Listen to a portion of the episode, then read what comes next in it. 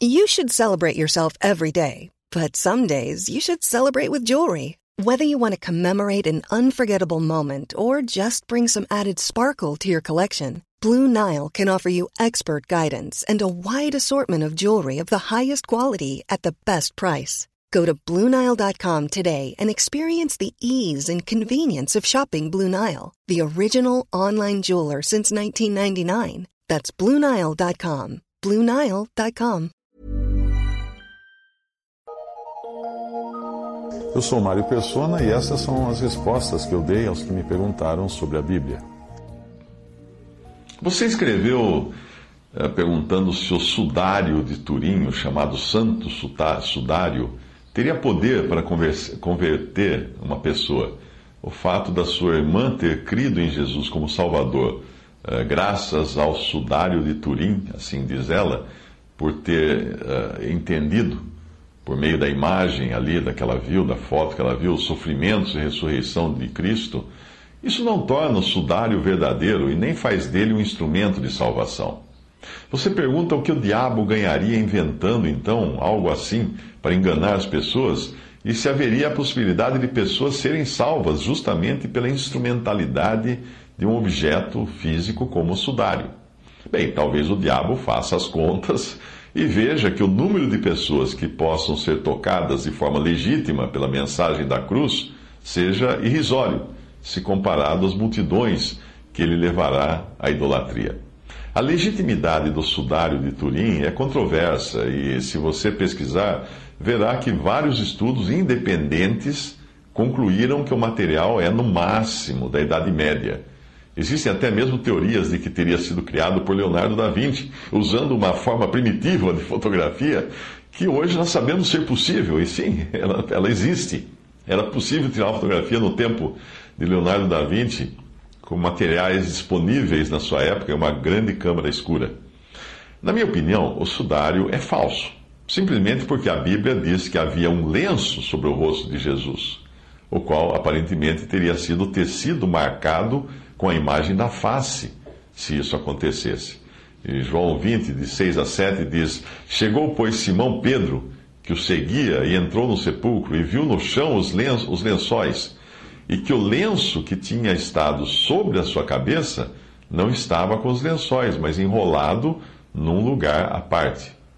Ainda que o sudário de Turim fosse legítimo, não deveria jamais ser transformado em objeto de culto e deveria ser destruído se isso acontecesse. Se as pessoas começassem a cultuar o sudário como sendo uh, tendo algum poder em si mesmo, a melhor coisa seria ele desaparecer, ele ser destruído. Sim, esse é um princípio bíblico aplicado para qualquer objeto de culto. Quando Deus mandou Moisés fazer uma serpente de bronze no deserto, aquilo era para apontar para Jesus, que seria levantado na cruz, como a serpente de bronze foi levantada na haste para curar aquelas pessoas que olhassem para ela. Em Números 21, 21 8 diz: E diz o Senhor a Moisés, e disse o Senhor a Moisés: Faze-te uma serpente ardente ou de bronze, e põe-na sobre uma haste, e será que viverá todo aquele que, picados, tendo sido picado, olhar para ela. Uns 700 anos mais tarde, aquela serpente de bronze ainda existia. O bronze, algumas versões, fala serpente ardente.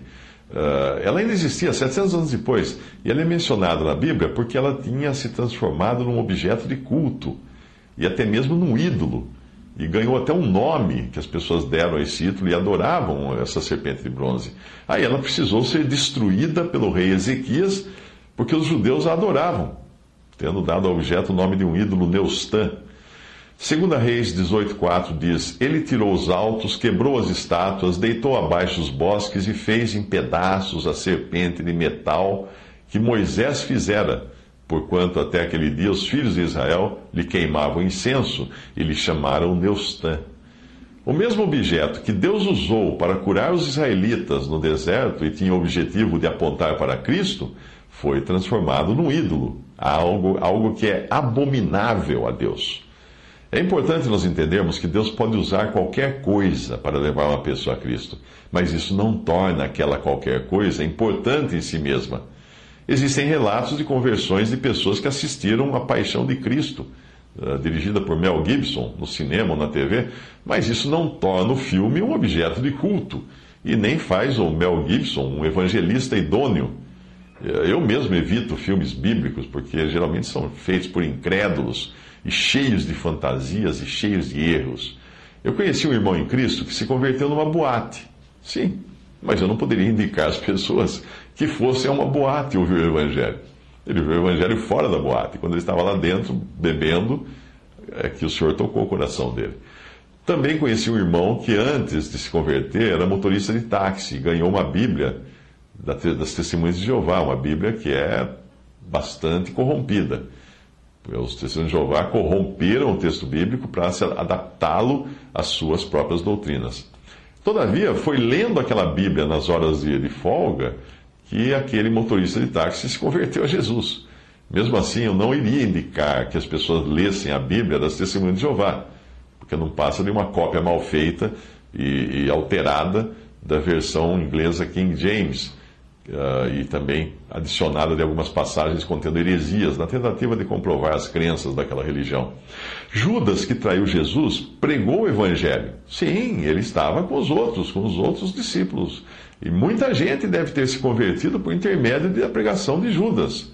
Mas será que isso torna Judas um exemplo para nós? Não. Deus pode usar qualquer coisa para levar alguém a ouvir a sua palavra. No Antigo Testamento, ele usou até mesmo uma jumenta para alertar Balaão do perigo que, que ele corria, que aquele falso profeta corria. Números 22, 27 a 30. E vendo a jumenta, o anjo do Senhor deitou-se debaixo de Balaão, e a ira de Balaão acendeu-se, espancou a jumenta com o bordão.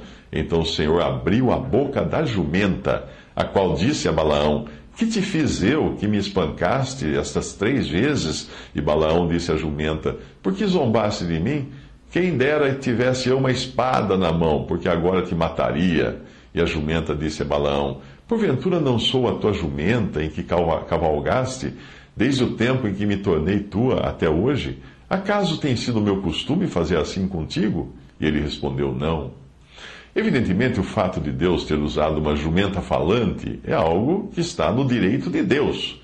Isso não nos autoriza a fazer imagens da jumenta, construir um templo em honra à jumenta, buscar a jumenta em oração na esperança de obter algum milagre da jumenta, ou nos reunirmos em torno de uma jumenta esperando que saia alguma profecia da boca daquele animal. Quando algo ou alguém servir para indicar a Cristo, esse algo ou alguém deve desaparecer de vista, tão logo nós encontremos o Salvador, o objeto da indicação daquele algo ou alguém. João Batista ensinou isso quando ele disse em João 3,30: é necessário que ele, Jesus, cresça e que eu diminua. Seria uma tolice o viajante continuar olhando para a seta de indicação depois de ter chegado ao destino. Quando você chega ao destino, o que você faz com o seu GPS? Você continua olhando para ele? Não.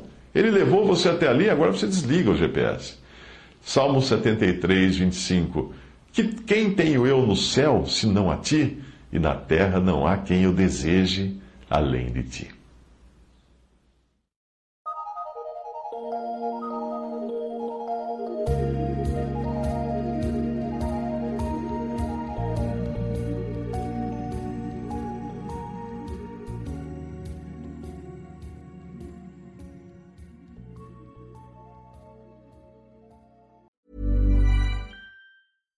Hi, I'm Daniel, founder of Pretty Litter. Cats and cat owners deserve better than any old fashioned litter. That's why I teamed up with scientists and veterinarians to create Pretty Litter. Its innovative crystal formula has superior odor control and weighs up to 80% less than clay litter.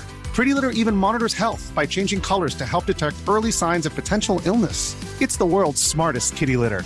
Go to prettylitter.com and use code ACAST for 20% off your first order and a free cat toy. Terms and conditions apply. See site for details.